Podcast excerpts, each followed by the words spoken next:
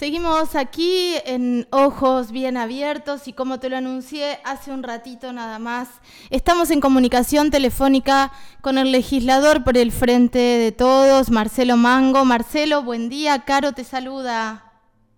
¿Qué tal? Buenos días, Caro, un saludo, muy bien. Eh, gracias, gracias por atendernos.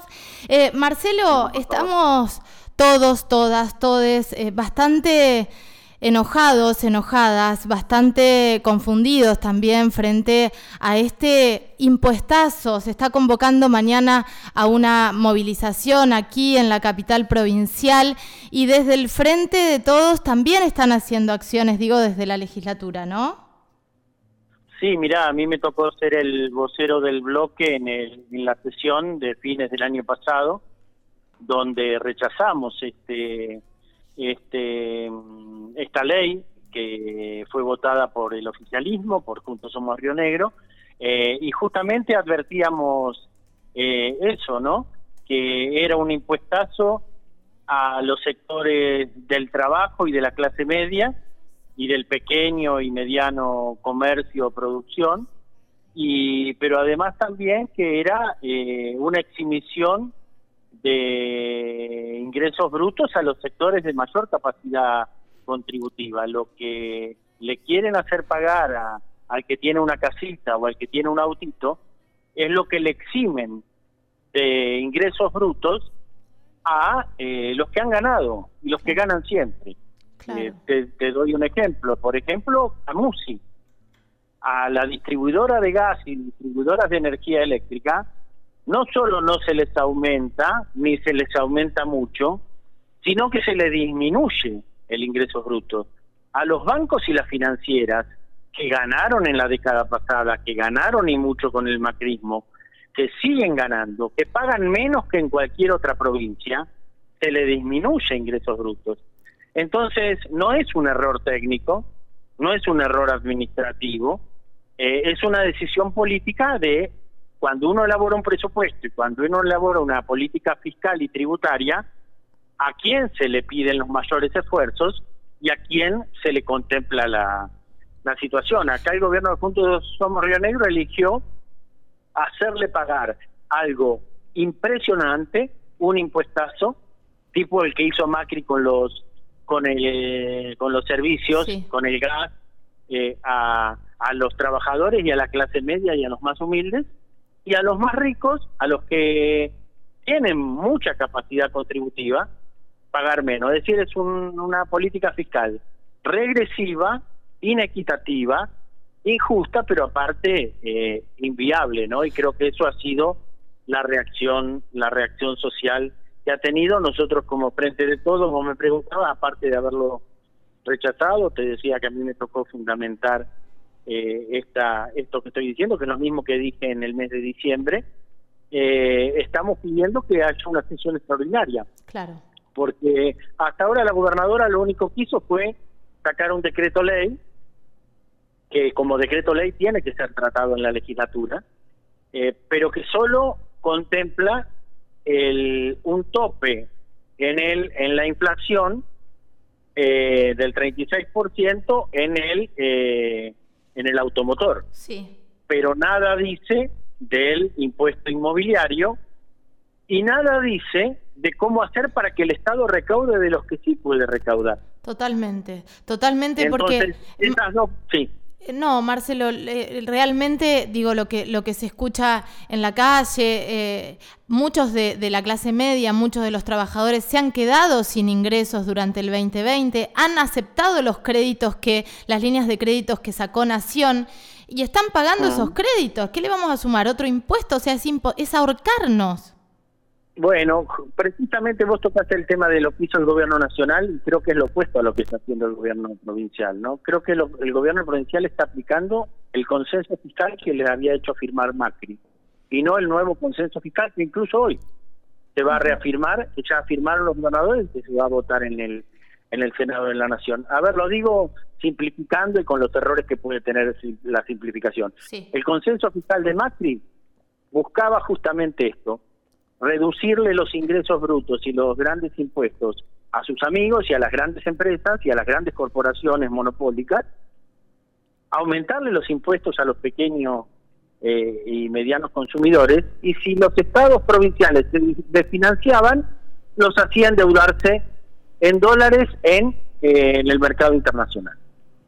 El gobierno de Alberto Fernández hizo lo opuesto, acompaña a las provincias en la reestructuración de sus deudas para desendeudarlas y para hacer sostenible sus deudas y cambió el consenso fiscal. Primero suspendió los límites en ingresos brutos y ahora los está posibilitando para que las provincias puedan recaudar más, porque estamos además en pandemia, el momento donde el Estado, la, la sociedad necesita del Estado. Sí, totalmente. Eh, y, el Estado Nacional, como vos decías, hizo el aporte de, del IFE, de los eh, ATP, de fondos directos para la provincia. Hoy sale el informe de lo recaudado el año pasado y en el mes de enero por la provincia, y se muestra que uno de los índices que más creció fue los aportes nacionales. Es decir, el gobierno nacional fue un gobierno federal que creó fondos fiduciarios, que hizo créditos para las provincias, que aportó directamente para incluso para el salario de los trabajadores de, de, las empresas. Y el, gobierno provincial lo único que está haciendo es haciendo un tarifazo un ajustazo, un impuestazo eh, a los sectores de menor capacidad contributiva. Te doy otro ejemplo, los bancos y las financieras, en el país el promedio que pagan es el 10% de ingresos brutos. En la provincia de Río Negro pagan un 5% de ingresos brutos y encima este año se le disminuye eh, el impuesto en relación al del año pasado. Por eso yo creo que hay que revisar toda la política tributaria y, eh, y el presupuesto de, de, la provincia y eso es lo que estamos pidiendo para que haya una sesión extraordinaria. La gobernadora tuvo este gesto el año pasado porque, por ejemplo, el decreto de la pandemia fue el decreto número uno del año pasado. Sí. Fue un decreto de carácter legislativo, un decreto ley, y lo discutimos en la legislatura y lo aprobamos. Yo creo que sería bueno que este decreto ley, eh, más otro que debería sacar en, los, en términos de los inmobiliarios, más otro que debería sacar en función del del aumento de los ingresos brutos a quien tiene capacidad contributiva, también se ha debatido en la en la legislatura porque ahí está la representación del pueblo y las leyes presupuestarias y tributarias son atribuciones del Poder Legislativo. Claro. Marcelo, me llega una pregunta de una oyente. La CTA de los Trabajadores presentó un proyecto en la legislatura de reforma tributaria para modificar la recaudación de impuestos. Eh, ¿Vos mm, eh, tenés idea de este proyecto?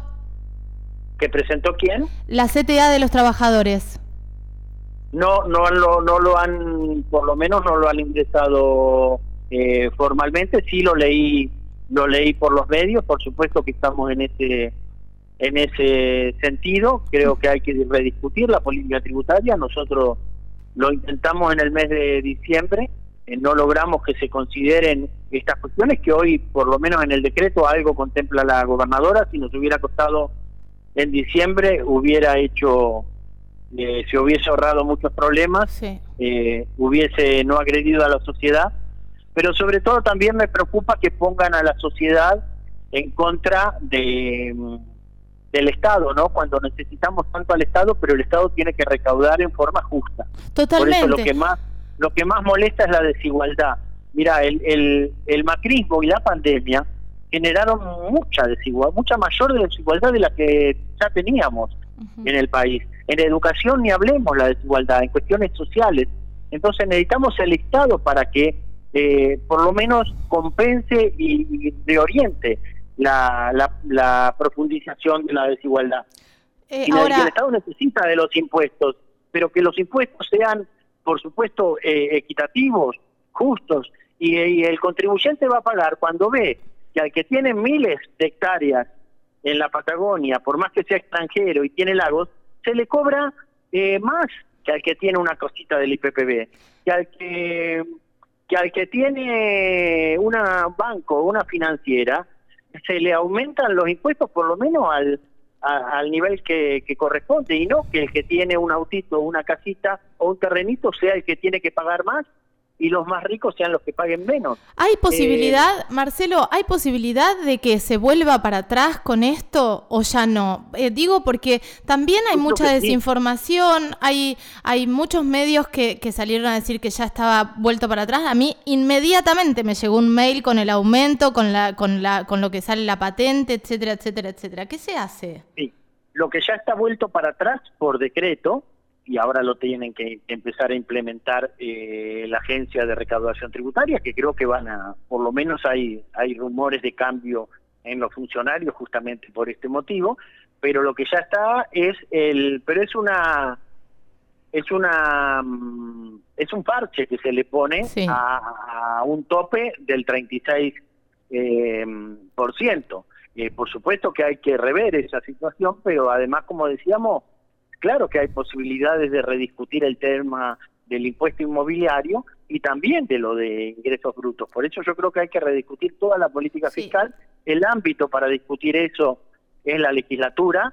Como vos decís, el Frente de Todos presentó proyectos, la CTA de los trabajadores presentó proyectos, la sociedad en su conjunto está haciendo reclamos, la, a través de la Defensora del Pueblo también se han recogido eh, iniciativas y, y reclamos. Creo que es el en la instancia democrática para reencauzar esto es que haya una sesión en la legislatura donde todo esto se ponga en debate en, comisiones y después llegue al recinto la mejor ley tributaria que le permita a los eh, trabajadores y a la clase media eh, pagar en términos eh, sensatos y, equitativos, al Estado recaudar de donde hoy puede tranquilamente recaudar esto que tiene que, eh, que corregir y eh, al conjunto de la democracia poner una ley tributaria que sea eh, que no sea regresiva que sea justa, que sea equitativa y que sea racional. Totalmente. Y otra cosa, que no nos que no nos complique en la vida. A mí cuando me llega lo de la patente me llega una cosa, si querés acceder a la bonificación, pues, accede acá, te piden un código, digo, hay personas como yo que no sé manejar mucho internet, sé eh, algunas cosas. Y me complica un poco la vida eso. No sé qué código tengo que poner, no sé si la bonificación es para todos, no sé cómo acceder. Digo, también hay como una engaña pichanga en todas estas cosas, Marcelo. Sí, también para eso puede haber... Eh, puede haber eh, otros tipos de difusión, de comunicación, a veces en, vez de usar la comunicación y la difusión para tantas cuestiones proselitistas, se puede para informar claramente eh, a la sociedad cómo acceder a estas a estas bonificaciones, ¿no? Totalmente. Pero más allá de las bonificaciones, lo que tiene que haber es un sentido tributario progresivo, eh, justo y equitativo. Sí, sí. ¿no? Y ese es el fondo de lo que hay que discutir. Y lo digo, no fueron errores técnicos, no, no fueron errores administrativos. No, claro. eh, fue decisión política de a quién se le cobraba más y a quién se le cobraba menos. Esa decisión política es la que hay que cambiar. En el presupuesto pasó lo mismo. Hubo discriminación hacia algunos municipios y después salió la gobernadora a decir que se habían equivocado de Excel.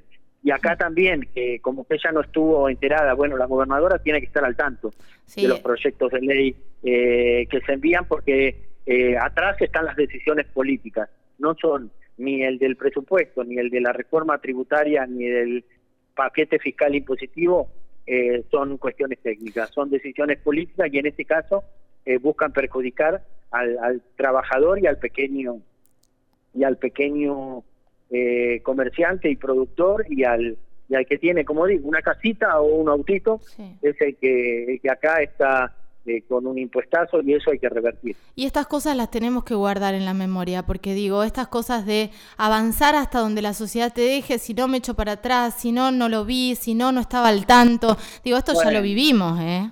Por eso yo digo que son más macristas que ninguno y en Río Negro el gobierno provincial de Juntos Somos Río Negro con esta eh, con estas políticas, ¿no? Y creo que es lo que hay que lo que hay que revertir. Por eso te lo asociaba a lo que fue eh, los tarifazos de de gas, de luz. Bueno, los, las empresas de cable, las grandes, eh, también eh, en la provincia tienen reducido sus ingresos brutos para este año. Eh, las empresas de, de telefonía celular, las mineras prácticamente no van a pagar impuestos este año. esa es la inequidad. Y eso es lo que también, aparte de, de molestar violenta a la sociedad. Cuando se generan estas, estas injusticias, y lo de las bancos y financieras ya no tienen excusa de que paguen solo un 5% de, de ingresos brutos, cuando el promedio en cualquier provincia del país es del 10%. Ahí tienen los recursos para que recaude más la, la provincia. Tengo tres proyectos de ley ya presentados en ese en ese sentido. Antes tenían la excusa del pacto fiscal de Macri. Ahora el gobierno de Alberto Fernández ya lo cambió y hoy lo está votando además el Senado. Y no puede la gobernadora, lo que firmó con el con el puño en, en Buenos Aires, en el consenso fiscal, borrarlo con el codo en el en la, en la ley tributaria que envía y que sanciona la legislatura. ¿Cuándo vamos a saber, Marcelo, si tenemos sesión extraordinaria por este tema? Mirá, en los decretos ley el, hay un plazo para que la legislatura lo, lo convoque. Esta decisión la tiene el vicegobernador Palmieri, el presidente de la legislatura. Si se vence ese plazo, el decreto ley queda firme, sin debate parlamentario. Así que ahí solo nos quedaría otro artículo de la Constitución, que es el 135, que nos permite, si 12 legisladores estamos de acuerdo, eh, requerirle la convocatoria inmediata a la sesión y si el vicepresidente y si el vicegobernador presidente de la legislatura no lo hace autoconvocarnos en la en la legislatura pero por supuesto que para tener quórum hace falta el oficialismo. Por eso yo lo que creo es que es importante que el oficialismo eh, reconozca el error revierta su política y, y llame a la sesión legislativa que es el ámbito donde se tienen que votar los presupuestos y las leyes fiscales e impositivas en la provincia de Río Negro si quiere ser un gobierno democrático. Eh, bueno, esperemos que así sea. Marcelo, te quiero hablar de otro proyecto que vos hablas de igualdad y tiene que ver con eh, la perspectiva de género en la política pública habitacional, digo, el acceso de la tierra y la vivienda para mujeres y disidencias. Contanos un poquito acerca de este proyecto y si se trató, si está en una comisión, si están oyendo, digo, ¿qué ¿Qué pasa en la legislatura también con el tema de perspectiva de género? Que lo hemos hablado años antes también, ¿no? Sí, en ese sentido hay muchos proyectos en la legislatura. Eh, este es uno último que trabajó un colectivo eh, de mujeres de toda la provincia eh, que, presentamos nosotros, por supuesto, pero en, en, articulación y en, y en representación de todos esos colectivos que lo que lo trabajaron nosotros, donde miramos alguna política pública, hay eh, inequidades y desigualdades eh, de género, entonces hay que ir corrigiendo toda la legislatura, la, las legislaciones, la normativa y las acciones concretas que brinda el Estado en función de, dar equidad. Yo creo que se va avanzando mucho desde el no reconocimiento de las discriminaciones, de las diferencias y las desigualdades. Al tiempo de hoy creo que los los colectivos de género y, el feminismo eh, han logrado cambiar la, la, mirada, en, no solo en la legislatura, en los sectores de gobierno, sino en la sociedad en su conjunto. Creo que muchas leyes en ese sentido eh, son muy importantes, pero bueno, hay que seguir avanzando. Donde uno rasca un poquito ve discriminación y desigualdad de género. Entonces, eh, hay que avanzar. Conseguimos la ley de, de cupo trans, se consiguió, la ley de este año, una ley nacional muy importante, que es la de la, de la interrupción voluntaria del, del embarazo, la ley de la atención de los mil días. Eh, bueno, creo que se sigue avanzando, pero hay que avanzar mucho más y mucho más, más rápido y además para que estas leyes después sean eh, realidades efectivas, ¿no? Que no solo sean letra letra de una ley. Bueno, esto lo que hicimos fue analizar en todo el ámbito del acceso a la tierra, eh, y a la vivienda cómo iniciar eh, propuestas que contemplen eh, la, igualdad de género, sobre todo contemplando que las jefas y jefes de familia en, en todos los estudios sociológicos, censos o encuestas aparece fundamentalmente a cargo de, de, madres jefas de hogar, ¿no? y entonces, bueno, en ese sentido apunta a eso y por supuesto que está además un proyecto abierto para el debate, para su mejora pero me parece que es una, una política pública en la que hay que avanzar y sí, todavía no, lamentablemente no fue tratado en ninguna comisión ni puesto en el temario, que es lo que vamos a, a tratar este año, el 2021. Sí, y por ahí mm, desde las organizaciones también estamos tratando de ver todos los proyectos que están dando vueltas con perspectiva de género, porque como vos decís, donde rascás un poquito, hay desigualdad, hay violencia institucional, digo, hay violencia de género institucional todo el tiempo. A veces hay puertas donde tenés que ir a golpear y del otro lado deberían eh, atenderte, deberían contenerte, deberían sostenerte y las organizaciones ya no damos abasto, Marcelo, esa es la realidad. Entonces, eh, me parece que seguimos trabajando, seguimos poniendo el cuerpo, pero el Estado tiene que estar a la altura de las circunstancias con respecto a las violencias, a las desigualdades, a esto que decís, una madre jefa de hogar con, con las niñas eh, a cargo sin laburo o con un laburo desigual con respecto a los hombres, sin una vivienda, muchas veces víctima de violencia, sin un abordaje integral. Digo, estamos en una situación muy compleja que la pandemia, que el contexto COVID también empeoró. Seguro, es como vos decís, pero por supuesto que, que hay que hacer más política pública sin la participación del feminismo, de las organizaciones eh, yo estoy convencido sin la participación social en esto, eh, el Estado no cambia, las políticas no se cambian, pero una vez que se logra eh, estos avances, creo que es en políticas públicas y desde el Estado que hay que consagrarlas, que hay que reafirmarlas y que hay que hacerlas efectivas todos los días, ¿no? así que sí, como vos decís, nosotros vamos a seguir insistiendo desde el, desde el bloque y en el ámbito legislativo para que todos los proyectos eh, en este sentido para que la Comisión de Género tenga un funcionamiento permanente eh, eh, y asiduo y aparte un, un, funcionamiento participativo, ¿no? Pero creo que hay muchas leyes que este año se podrían avanzar y creo que en esto también el gobierno nacional dio señales creando un ministerio para la mujer, mandando iniciativas desde el propio presidente desde el propio poder ejecutivo para que para que se contemplen, así que en eso soy optimista en la participación de, los, de, las distintas organizaciones para, para que el Estado eh, eh, refuerce eh, mucho las políticas públicas que, hay que, hay que implementar. Marcelo, bueno, vamos a estar pendientes a ver lo que pasa con el primer tema que abordamos, que tiene que ver con este impuestazo a, los trabajadores y las trabajadoras y trabajadores. Y, nada, atentas también a, a todo lo que pase en relación a perspectiva de género. Te mando un abrazo y gracias por esta charla. No, muchísimas gracias a vos, Caro. Un saludo y gracias por el espacio. Nos vemos pronto. Abrazo. Chau, chau. Marcelo Mango, legislador por el Frente de Todos, charlando con nosotros aquí en Ojos Bien Abiertos.